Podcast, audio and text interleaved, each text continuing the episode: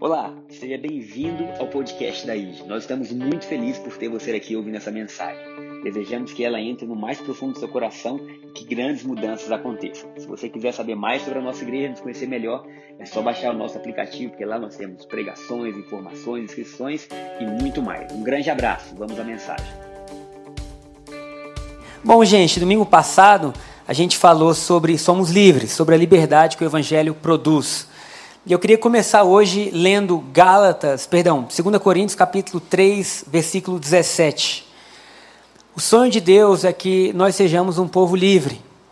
Antes de começar, o nosso querido pastor Saulo ergueu a mão ali, pediu para avisar que nós estamos tendo a escola de transformação, o módulo 2 da nossa escola, online.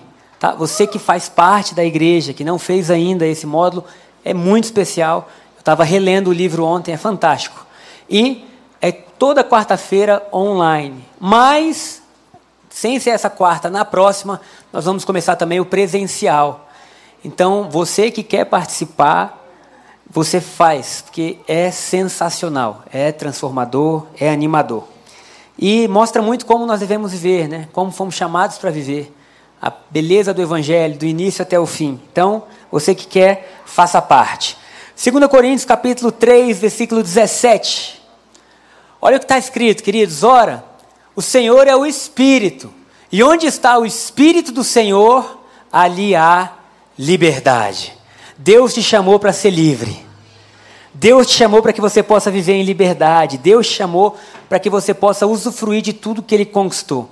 O que Paulo está dizendo é: onde está o Espírito de Deus, ali há um povo que vive livre.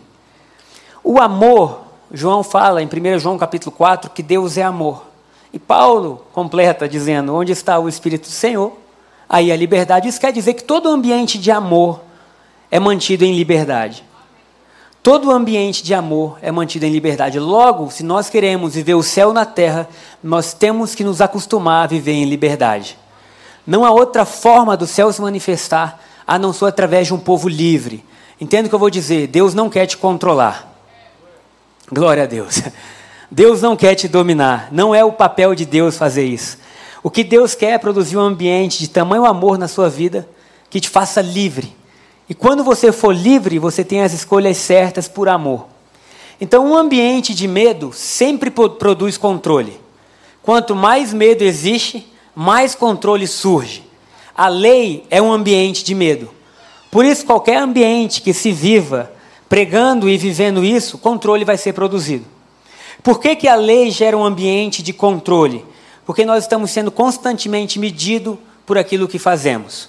E aí produz, nesse povo que vive isso, algo chamado hipocrisia.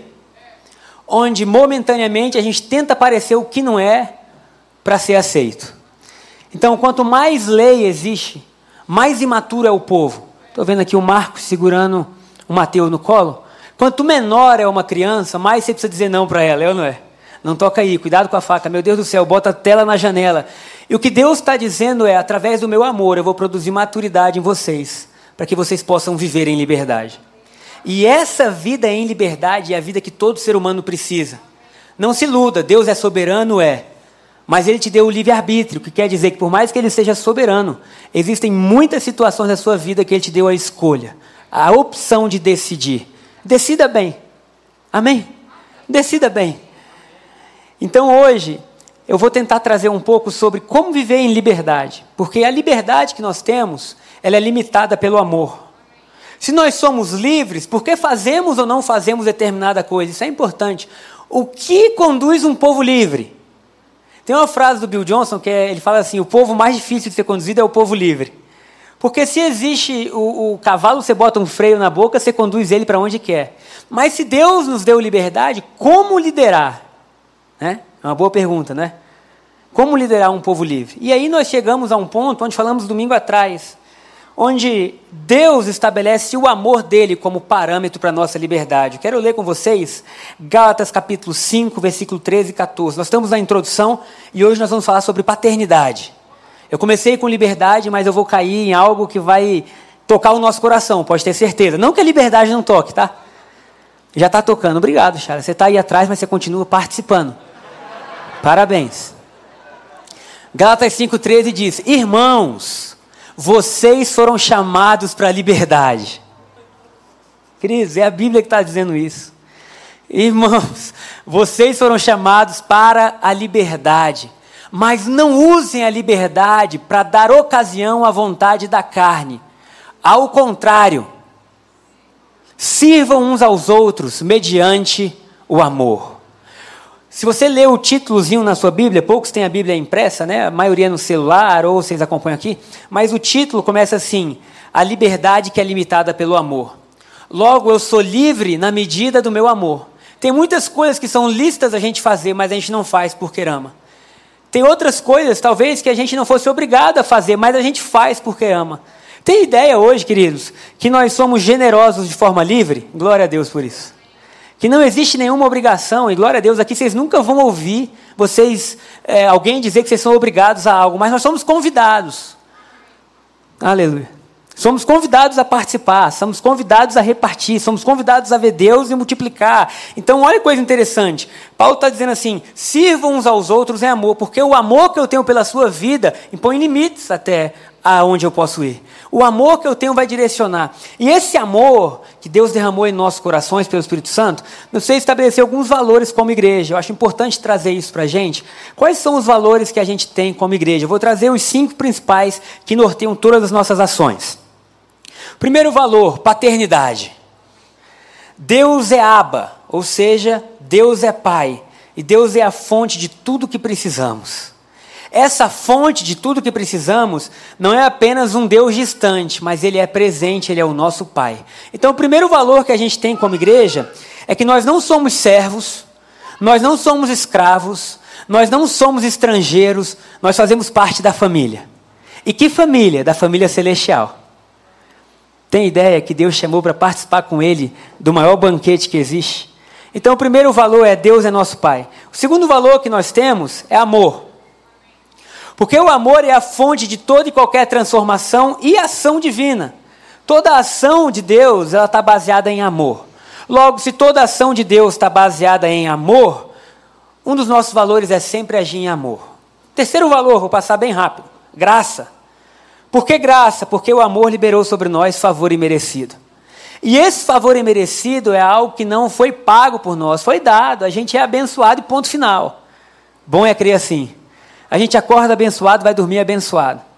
Agora, essa graça, que é um favor imerecido, ninguém poderia comprar. Vocês lembram uma música do, do Alessandro que dizia assim: Pois o amor não se compra e nem se merece o amor se ganha, de graça o recebe. Foi isso que aconteceu conosco. A gente recebe o amor de Deus, e porque recebemos o amor de Deus, passa a existir sobre a nossa vida um favor imerecido. Nós sempre vamos acreditar que a gente é mais do que a gente podia sonhar. Por quê? Porque Jesus vive em nós. Então, a partir desse valor de graça, é aberto para nós um tempo de intimidade. Essa intimidade é o nosso quarto valor. A gente ama desfrutar da presença de Deus. A gente ama oração, mergulhados, casa de oração, culto, grupos de conexão. A gente ama poder desfrutar disso. E por que, que nós amamos desfrutar disso? Porque a graça é um convite. Imagina que você saiu daqui hoje, e hoje não é domingo, as concessionárias de carros estão abertas, e você saiu para andar pela cidade para comprar um carro. E você chegou na concessionária, você sentou com o vendedor e você deu exatamente o valor do carro, tá? Então aí, você teria vontade de conhecer o dono da concessionária? Você foi, sentou, viu o carro, pagou pelo carro e foi embora. Agora imagina que você foi nessa mesma concessionária e lá, quando você foi pagar o carro, o vendedor falou assim: não, não, o dono quis te dar. Aleluia, Deus. O dono da concessionária quis te dar o carro. Como assim? Não, ele quis te dar o carro. Logo você diria assim: é brincadeira. Não. Depois que você vê que não era brincadeira, você falaria: por quê? Por que, que ele quis me dar esse carro? Geraria uma curiosidade em você que você quem é esse cara? Ele me conhece? Não, não, ele não te conhece. Ele. Você diz, peraí, eu, eu vou conhecer. Agora imagina mais que esse vendedor falou assim: é o seguinte. Ele não só quer dar o seu carro, como ele quer que você traga aqui sua esposa amanhã e seus filhos, que já são maior de idade, porque ele quer dar carro para toda a família. Querido, eu tenho certeza absoluta que você ficaria na frente da. Você faria o impossível para conhecer esse cara. Nem que fosse para dizer assim, meu irmão, obrigado. Então, a graça é um favor tão absurdo que nos leva a uma posição de procurar Deus e dizer obrigado. A questão é quando a gente acha que está procurando Deus, nós já fomos achados por Ele. Então, o lado de você desfrutar é simplesmente a gente quer voltar, a gente quer dizer a Deus obrigado, porque nós temos ar, nós temos força, nós temos salvação, perdão, justiça, nós nascemos de novo. Deus, obrigado. E aí, quando nós dizemos obrigado, a gente se reúne. Aleluia. E a gente tem prazer nisso. E por fim, o nosso quinto e último valor é servir. Depois que a gente desfruta, vê, entende, a gente passa a querer abençoar o próximo, a querer servir, seja em que área for da nossa vida, seja servir abençoando pessoas dentro da igreja, fora da igreja, no trabalho, por onde a gente passa, a gente serve. Então, a liberdade nos traz esses valores e eu quero falar hoje especificamente sobre paternidade. Amém? E meu irmão, bota o cinto de segurança porque eu creio que Deus vai falar com você. Eu passei a semana pensando sobre isso, sobre o que significa nós sermos chamados filhos de Deus. Eu tenho a certeza absoluta que a gente não tem ideia do que é isso. E a gente vai viver a vida inteira tentando entender mais, mas só quando a gente chegar no céu, que a gente vai dizer assim: meu Deus, eu era filho de Deus. Porque o filho, quando quando Jesus disse assim, eu vou para o meu pai, vosso pai, quando João fala que é um privilégio, nós somos chamados filhos de Deus, quando Paulo fala que o Espírito Santo grita, aba pai, sabe? Todos eles mostram que nós estamos em uma posição. E é muito importante nós sabermos o que, que essa posição significa. O que, que significa você ser filho de Deus? E nós vamos falar um pouco sobre isso hoje. Bom, eu sou filho de André Manzoni, meu pai que estava aqui no primeiro culto e foi retirado do segundo culto. E eu não fiz muito para ser filho dele. Fiz alguma coisa? Não. O que, que eu fiz? Nasci isso, vocês são inteligentes demais. Eu nasci. Eu não fiz nada, eu, eu, eu, eu nasci. Eu simplesmente nasci porque nasci, nasci como filho.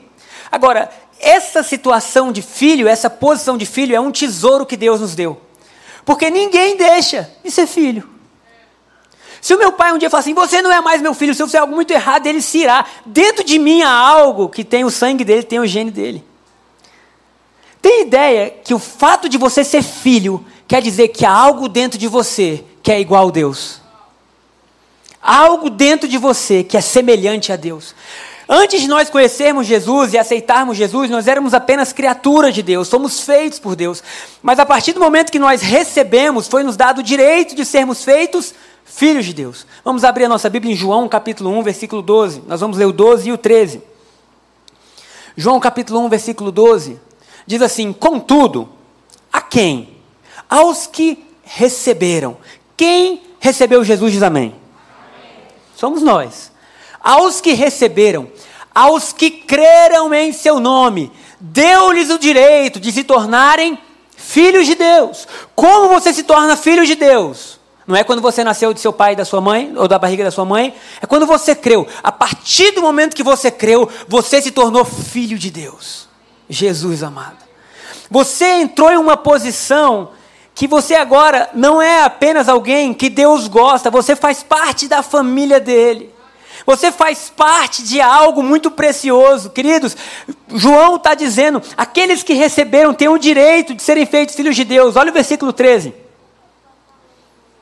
Versículo 13, o seguinte: Os quais não nasceram por descendência natural, nem pela vontade da carne, nem pela vontade de algum homem, mas nasceram de Deus. Sabe quando você se tornou filho de Deus? Quando você nasceu de Deus, meu irmão. O que a Bíblia está dizendo é que você foi gerado por Deus. Vocês têm ideia do que é isso, gente? Você foi gerado por Deus, você nasceu de Deus. Quando Paulo fala que nós fomos regenerados em Coríntios, ele fala assim: os nossos genes agora são como Deus. Olha que coisa difícil até da gente acreditar. Quando Jesus foi para a cruz, vocês sabem qual era a principal acusação? Dizer que era filho de Deus. O que, Jesus, o que levou Jesus para a cruz não foi os milagres, não foi ele curar no sábado, foi ele ter dito assim: Eu sou filho de Deus. Isso deixava os judeus doidos, porque eles diziam: Você não pode falar isso, porque se você fala que é filho, você está dizendo que é como ele. Se você fala que é filho de Deus, você está dizendo que agora o que ele pode, você pode. Você está dizendo que existem traços dentro de você que expressam quem Deus é e você é humano. E Jesus dizia: Eu sou humano. Eu sou o filho do homem, mas eu sou filho de Deus. Isso é tão interessante que no batismo de Jesus, A primeira coisa que acontece ao ser batizado, primeiro João Batista teve muita dificuldade para batizar Jesus. Porque qual o homem que poderia batizar Deus? Nós vamos ter batismo daqui a um tempo. Imagina que na ficha de inscrição dissesse assim: Jesus, o Nazareno, filho de Deus. E você está no lago em alguma piscina e vem Jesus para batizar. Qualquer um falaria o que João falou: Não, não, não, não posso batizar você. É você que tem que me batizar, tem que trocar, eu tenho que estar tá aí, você aqui. E Jesus fala assim: não, nós precisamos cumprir toda a justiça. Enfim, João Batista, João Batista batiza Jesus.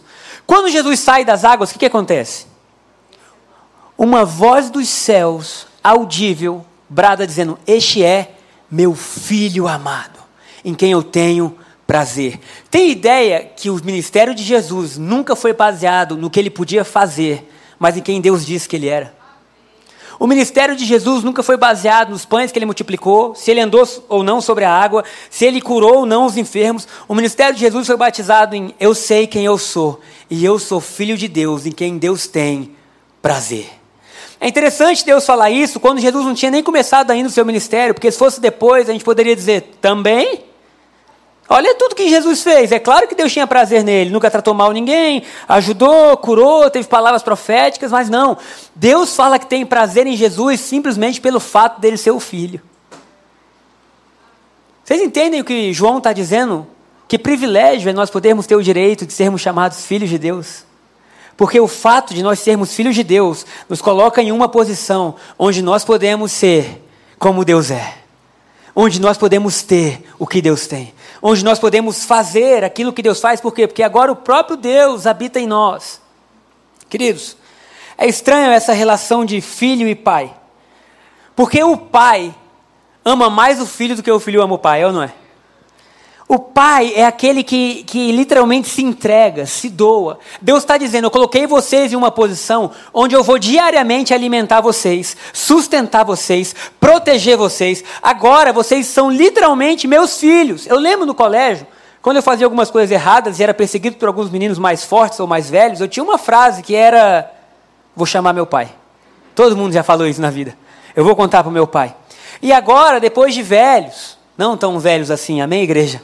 Mas depois de um pouco amadurecidos, quando os desafios vêm, quando as dificuldades vêm, quando as contas chegam, quando qualquer tempestade aparece na nossa vida, a gente pode dizer: Eu vou chamar meu pai. Oh, queridos, eu vou chamar meu pai. Você tem ideia que Deus te deu livre acesso a Ele? E que se você orar, tudo pode mudar? Talvez você esteja vivendo um momento de desafio, de luta, e você pode dizer assim: Deus, é o seguinte, eu sei que eu sou teu filho, e eu sei que o Senhor se importa comigo. Quando os meus meninos nasceram, quando eles eram mais novos, agora eles estão crescendo, já diminuiu um pouco, mas eu carregava a foto dos dois na carteira. E ninguém me perguntava nada e eu dizia: Olha, meus filhos. Alguém mais fez isso? Olha, meus filhos. Tem ideia que o fato de nós sermos filhos nos coloca em um lugar onde Deus está dizendo: Olha, meus filhos.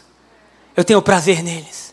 Eu tenho amor por eles. Queridos, é estranho porque o Evangelho não te coloca na posição de Senhor, mas coloca em uma posição onde você é cuidado e isso é tão bom uma posição onde Jesus falou assim: se vocês que são mal, vocês sabem dar boas coisas aos filhos de vocês, quanto mais o vosso Pai Celestial. Jesus disse: Eu vou morrer porque eu me fiz como Deus, mas depois que eu morrer, eu vou fazer vocês que nem Ele.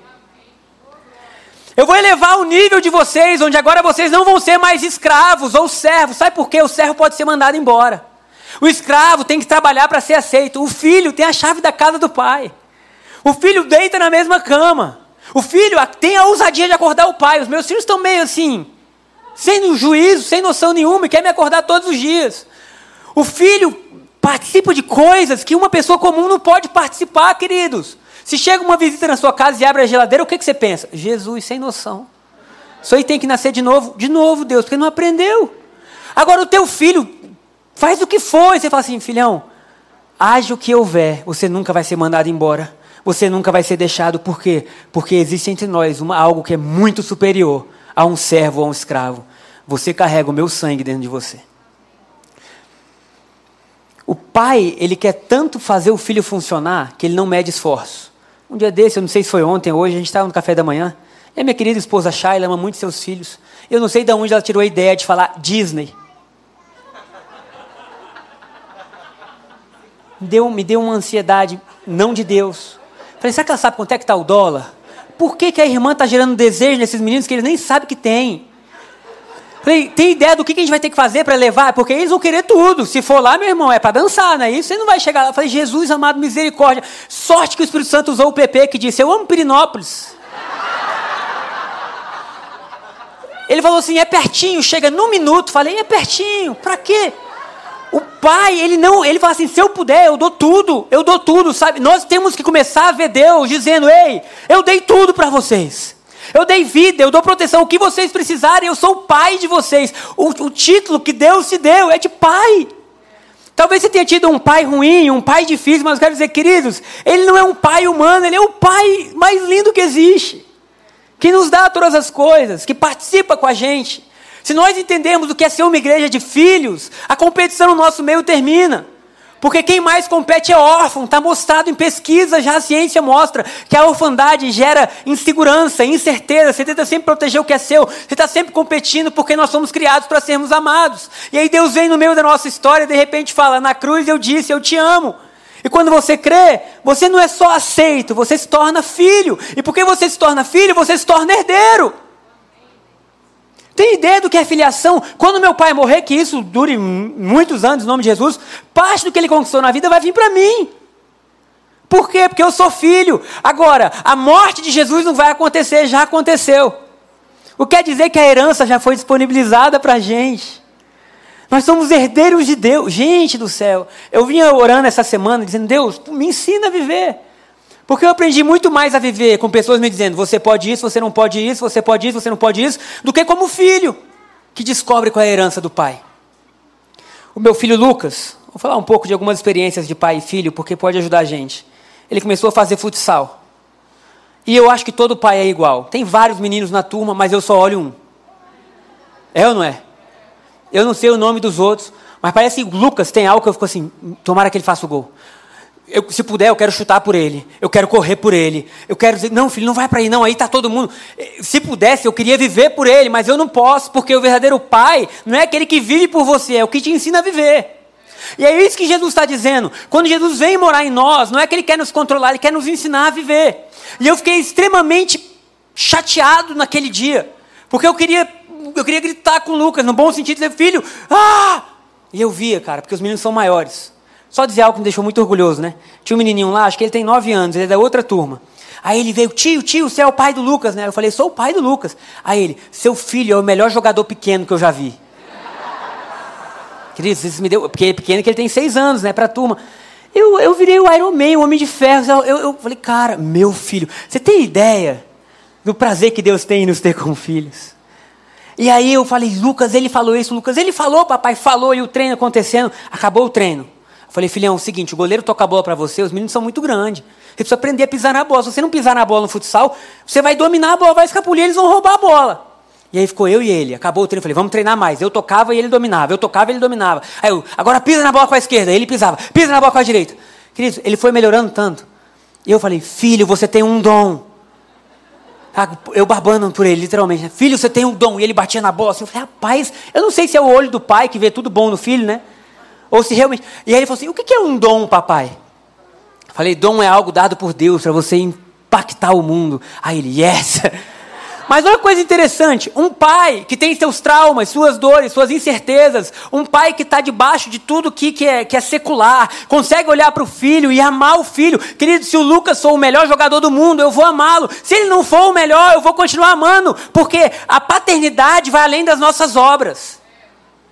Paternidade vai além daquilo que a gente pode mostrar. Paternidade fala de coração para coração, de um cuidado que vai além do merecimento. Então, queridos, eu quero que você hoje, nessa manhã, entenda que a sua filiação vai além do que você merece. Deus te ama, não é porque você vem à igreja, não é porque você opera milagres. Deus te ama, não é porque você compartilha os seus bens. Deus te ama porque você é filho. E porque você é amado, então de repente você fala: puxa, se eu tenho o que Deus tem, eu posso andar em amor, eu posso orar pelas pessoas, eu posso mudar o mundo, eu posso orar por milagres. Ontem tivemos aqui um pequeno treinamento sobre ativação profética, já já vai ser disponibilizado para todo mundo, mas a Paula, a esposa do Marquinhos, falou: deixa eu começar com pouca gente. O que é ativação profética? Ativar os dons que Deus nos deu. Eles estavam aqui na igreja. Agora, quem mandou ela fazer isso? Eu não fui. Foi vocês? Não. Ela quis. Um dia ela falou: pastor Deus está despertando meu coração para eu colocar algumas coisas para fora. Eu falei, então vai, filha, se Deus está falando, obedece. A melhor coisa que a gente pode falar para os filhos é isso, né? Obedece. E aí ela veio, fez. A felicidade acabou o primeiro culto e a gente ali fora dizendo: Ah, pastor, que alegria, que bênção conhecer a Deus. É claro, o nosso coração anseia por isso. Então nós não somos servos, amém? Deus não te escolheu para você servir a Ele. Deus não te escolheu para te usar. Deus te escolheu porque Ele te ama. Ele te ama tanto que Ele entregou a sua vida para que a gente pudesse viver eternamente com Ele. Cristo, se a gente entender isso, é a base para a gente poder viver coisas maravilhosas. Eu lembro que eu e a Charla, um tempo atrás, quando a gente saiu de um modelo de igreja que a gente tinha, que nos foi muito bom, nos serviu, foi maravilhoso durante anos, mas no final já não, já não estávamos mais conseguindo fazer acontecer, a gente foi a uma igreja, lá na Califórnia, Bethel, e chegamos lá como dois espiões, que a gente queria descobrir uma estrutura. A gente queria saber o que eles faziam. É, e a gente foi enviado, né, no caso, pela igreja, dizendo: olha, descobre como eles agem para a gente copiar. Mas filho nunca copia. Filho nunca copia, porque cada filho é diferente. Cada filho é autêntico. Sai do mesmo pai, da mesma mãe, mas são diferentes em tudo. E aí nós fomos até lá e a gente queria ver uma, como se fosse uma fábrica. Isso é assim, replicado assim. Quando a gente chegou lá, a gente viu um ambiente de liberdade, de amor, de filhos. E o que mais nos chamou a atenção é que as pessoas diziam assim: se você tratar as pessoas como elas são, elas vão frutificar. E eu nem sabia quem as pessoas eram. Eu dizia, mas o que, as pessoas são? Eles, vai, as pessoas são filhos de Deus. Queridos, hoje, quando a gente entende, se a gente se tratar como filho de Deus, ah, que poder há nisso. Se a gente se tratar como pessoas que carregam Deus dentro de si, e se a gente começar a viver não como, como órfãos, não como, como rejeitados, mas como alguém que tem lugar, que tem acesso ao coração de Deus, tudo na nossa vida muda. O filho faz o que vê o pai fazer. A graça, o amor de Deus nos devolve, nos devolve a possibilidade de olhar para Deus, gente. De enxergar Deus. Sabe por que, que o Lucas gosta de futebol e o Pedro gosta de futebol? Porque eu gosto, simples assim. Os meus amigos que jogam tênis, os filhos são tudo tenista. Chega lá, tudo camisetinha polo, não sei o que. O que, que, que esse menino faz? Gente do céu, os meus só andam com uniforme. O uniforme, achava, falei, isso é maravilhoso. Lava rápido, seca rápido, não dá trabalho, não é uma rota. Compra um uniforme. Minha sogra está ali, vai lá com um monte de uniformezinho. É, é, é a roupa deles. Os filhos do meu irmão são piores. O Guilherme, queridos, quando o Flamengo foi campeão lá da Libertadores, esse menino chorava. E eu, ele chorando, mandaram um vídeo. Falei, Tiago, você precisa parar, cara. Tá dando erro. E ele assim, Flamengo, mas por quê? Porque vê o pai. Agora, se nós somos filhos, nós podemos ver Deus de novo. Queridos, vocês estão entendendo isso ou não? Nós podemos ver Deus, nós podemos ver o que Deus ama e amar também. Nós podemos ver aquilo que Deus se importa, se importar também. Nós podemos ver a, o, o, o bater do coração de Deus. Aleluia. Então, queridos, nós estamos em uma posição, diga assim, filiação. Diga mais forte, por favor. Filiação, filiação. É, posição. é posição. Vamos abrir rapidamente em 1 João, capítulo 3, versículo 1. 1 João, capítulo 3, versículo 1.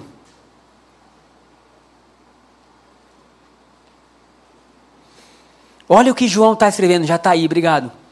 Vejam como é grande o amor que o Pai nos concedeu. De sermos chamados, o que, queridos? Filhos de Deus. O que de fato somos. O que João está dizendo é: veja, olha que privilégio. Na minha versão fala assim: olha que privilégio, ou veja como é grande o amor que o Pai nos concedeu, de sermos chamados filhos de Deus. E de fato ele termina dizendo: Nós somos. Quantos filhos de Deus nós temos aqui? Quantos filhos de Deus nós temos aqui nessa manhã ou aí na sua casa? Queridos, as implicações disso são enormes. Elas são grandiosas e elas são totalmente assim brutais. Porque filiação fala de possibilidade. Os seus filhos podem, naturalmente falando, aquilo que você pode. Eles estudam no colégio que você pode dar, é ou não é? Eles andam no carro que o pai pode dar, é ou não é? Eles têm tudo que o pai pode proporcionar. Essa semana eu estava com, com o Marcos e com o Bruno e eles falaram assim: sexta-feira à tarde, vamos sair e vamos andar aleatoriamente e vamos abençoar pessoas com cesta básica. Eu confesso que eu não gosto muito de andar aleatoriamente. E aí o Bruno falou: Você não crê, não? Esse povo daqui é abusado, né? Você não crê, não, pastor? Falei: Creio, mas tem que ser aleatório, a gente não pode escolher um lugar aí. Bruno tá cheio, ele falou: Vai ser sobrenatural. Almoçamos juntos e fomos. Quando nós fomos, queridos, chegamos aí, eu falei: Aonde? Nenhum lugar eu não pude escolher. Ele falou: Na estrutural, vamos andando. E foi andando, andando, andando, andando. Não, aqui tá muito bom ainda, vamos. Chegou em um lugar que era assim, muita carência de tudo. E aí ele falou: Viu uma mulher grávida, vamos parar. Paramos o carro. Tá bom, vamos descer. Já vamos nós, né? Siga o mestre, seguindo ele. Aí, não, não. Quando a gente desceu para ir na mulher grávida, vinha um rapaz andando. E aí eu falei, acho que é esse rapaz então, já que é para ser profético, né? Acho que é esse rapaz. Então vamos conversar com ele. Começamos a conversar com ele. Falamos assim: você está necessitado? Ele, claro. É engraçado porque às vezes as pessoas que têm uma carência financeira, elas se sentem necessitadas. Mas, queridos, deixa eu deixar bem claro: todos nós estamos necessitados de algo. Tendo nós carro, casa, família, viagem, todos nós necessitamos do amor de Deus. Só que a necessidade momentânea de alimentos faz a pessoa perceber isso melhor. E aí, beleza, falou assim: a gente vai te entregar uma cesta. Ele, oh, obrigado, Deus é bom. Falamos com ele, perguntamos assim: tem alguém que você quer ajudar? Ele tem, tem um amigo meu. Fomos até a casa, eles estavam construindo uma casa. Meu irmão, de verdade. A casa era de madeirite, assim. E aí, às vezes você passa um tempo sem ver isso, que foi o meu caso. Eu já vi, mas estava um tempo que eu não via. Quando eu entrei lá, eu falei, quem mora aqui? Ele falou, eu, minha esposa e meus dois filhos. Eu falei, cara, esses filhos só têm o que o pai deles pode dar. E glória a Deus, porque é uma família, o pai pode dar amor, mas em termos de vida, esses meninos só têm o que o pai pode dar. E aí nós ficamos olhando assim, falando, cara, como que essas crianças brincam, né? Na terra, chão de terra, assim tal.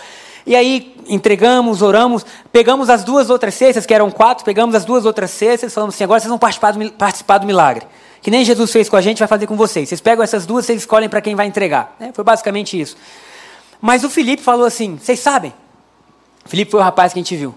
Falou assim: durante muito tempo, a gente vinha andando, colhendo o nome de pessoas que precisavam aqui na região, e a gente nunca recebeu nada. E hoje, eu fui jogar o lixo num lugar que não podia. Né? Aí você fala: às vezes Deus é gracioso, né? Porque ele estava fazendo o que não podia e foi abençoado. Aconteceu com você, no jogo Felipe, não. Você estava fazendo tudo que não podia, Jesus te encontrou e você creu, nasceu de novo e hoje é filho de Deus. Mas agora você pode agir diferente, andar diferente, amém? E ele falou: Eu fui por um caminho e voltei por outro, para ninguém ver que eu estava fazendo, né? Jogando lixo onde eu não podia. Quando eu voltei pelo outro, me dei de cara com vocês. E hoje, quando não tenho a menor expectativa, Deus se mostrou real. Aí eu falei: O Bruno não estava certo que ia ser tarde de milagre? Agora, aquilo ali foi pouco para dizer assim: um filho tem o que o pai tem a realidade de um filho, ela pode ser limitada ou proporcionada ou multiplicada pelas possibilidades do pai. Quando Deus nos chama de filhos, queridos, olha isso. Ele estava dizendo: venham viver da minha realidade. Meu Deus, venham viver da minha realidade. Não importa onde vocês moram, como nós lemos, aonde vocês nasceram, quem é o Pai, eu estou chamando vocês, venham participar do céu. Meu Deus. Aqui existe provisão em abundância, ideias em abundância, amor em abundância. Aqui existe tanto que se vocês saírem aleatoriamente, eu vou conduzir vocês a abençoar quem precisa. Querido, nossas vidas, ela é uma potência nas mãos de um pai amoroso. Quando Jesus vem e ele fala Aba, um dia nós estávamos em Israel e a criancinha ia atravessar o sinal e ela ficava assim, Aba, Aba. Meu irmão falou, cara, ela está chamando o pai. Era a única palavra em hebraico que a gente conhecia no nosso vasto vocabulário. Aba, a gente está falando pai, está falando pai. Aba, e aba em hebraico é fonte. Tem ideia que a criança diz assim, fonte? Ela olha para o pai e fala assim, fonte. Quando Deus nos dá o Espírito Santo, o Paulo fala assim: o Espírito Santo vai fazer vocês clamarem Abba Pai, quer dizer fonte. Aleluia. Quer dizer que em tudo que nós estivermos vivendo na vida, a gente pode dizer fonte fonte de palavras, fonte de vida, fonte de amor, fonte de recurso, fonte de perdão, fonte de caráter, fonte de vida. É o nosso Pai. E Ele está dizendo: vocês não são mais estrangeiros, vocês não são mais peregrinos, vocês fazem parte da minha família. Família é aquela que senta junto para jantar, que acorda junto, que está junto. É tão assim que uma família normal, quando as coisas estão erradas, a gente liga para quem? Para a família. É ou não é? Pai, me ajuda com isso. Mãe, me ajuda com isso. Sei lá, Tiago, me ajuda com isso. Aí acabou o primeiro culto e uma pessoa falou assim: tem ideia que Deus é nosso Pai e nosso irmão primogênito é Jesus? Eu falei, rapaz, essa família é boa. essa família é boa. É a melhor família que a gente poderia ser adotado na vida. Não existe nenhuma outra que se assemelhe, que se compare a isso. Então, querido, quando nós nascemos de novo, nós nascemos do reino e nascemos sendo filhos de Deus e justos. É isso que o novo nascimento nos dá. Deus compartilha conosco a justiça que é dele. Deus compartilha conosco a santidade que é dele. O que alguém fez de bom para ser filho de Deus? Nada. Como nos tornamos filhos de Deus?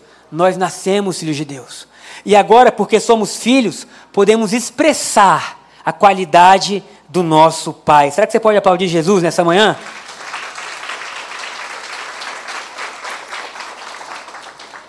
Então Jesus falou assim: se vocês que são maus, vocês sabem dar boas coisas aos filhos de vocês, quanto mais Deus. Sabe que Deus nos deu dons, tanto os naturais quanto espirituais, para que a bondade dele fosse vista. Deus é conosco o tempo inteiro. Eu coloquei aqui uma reflexão minha, né, em relação ao Lucas. Por amá-lo, eu quero treiná-lo em todas as suas debilidades, apoiá-lo em seus momentos difíceis. Quero que ele tenha a melhor vida do mundo. Mas se ele não conseguir ter tudo isso, jamais deixará de ser meu filho. E eu quero lembrar você nessa manhã que você conquistando o mundo inteiro, ou talvez não tendo grandes conquistas para apresentar, Deus está te dizendo: você jamais vai deixar de ser meu filho. Se você crê em Cristo Jesus, você está em um lugar seguro. Meus irmãos, para nós finalizarmos. Obrigado, Shaila. Você vai ganhar um presentinho desse jeito, hein? Jesus, usa o dono da concessionária, né? Ai, Senhor.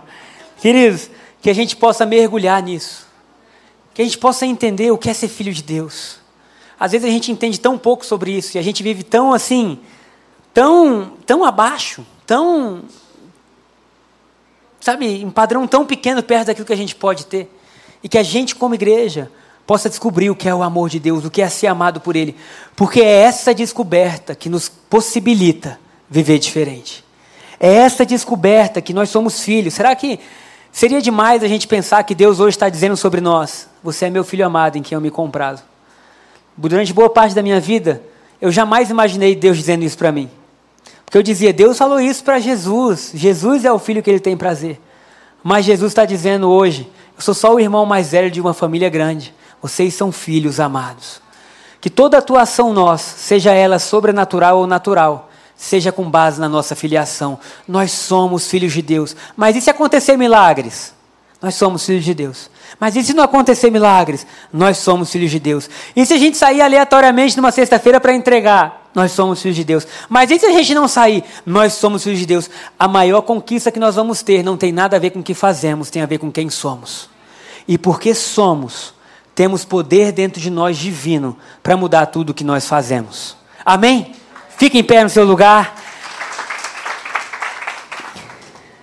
Nós vamos cantar aba? Pode, podemos começar com aba? Aleluia, Deus. Quantos são felizes por serem filhos de Deus nessa, tarde, nessa manhã?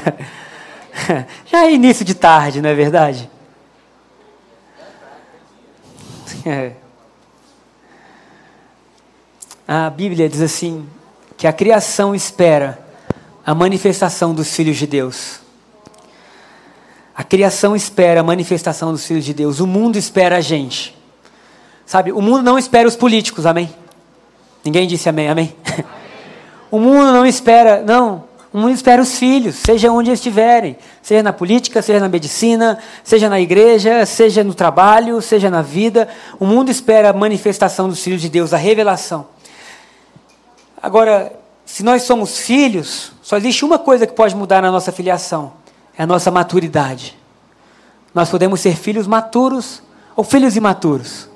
Filhos que entendem, filhos que amadureceram, filhos que cresceram. E esse é o, o botar assim, essa é a condução de Deus em nós. Deus nos ama do jeito que nós estamos, do chão de filhos, e Ele quer dia após dia trabalhar em nós, até que nós possamos ser filhos maduros filhos que entendem quem são, filhos que abençoam, filhos que, que literalmente demonstram a terra como é a vida no céu. Se você tiver uma visão de vida ou uma missão, que seja demonstrar na terra como é no céu. Seja aqui no domingo, seja na segunda, na sexta, no sábado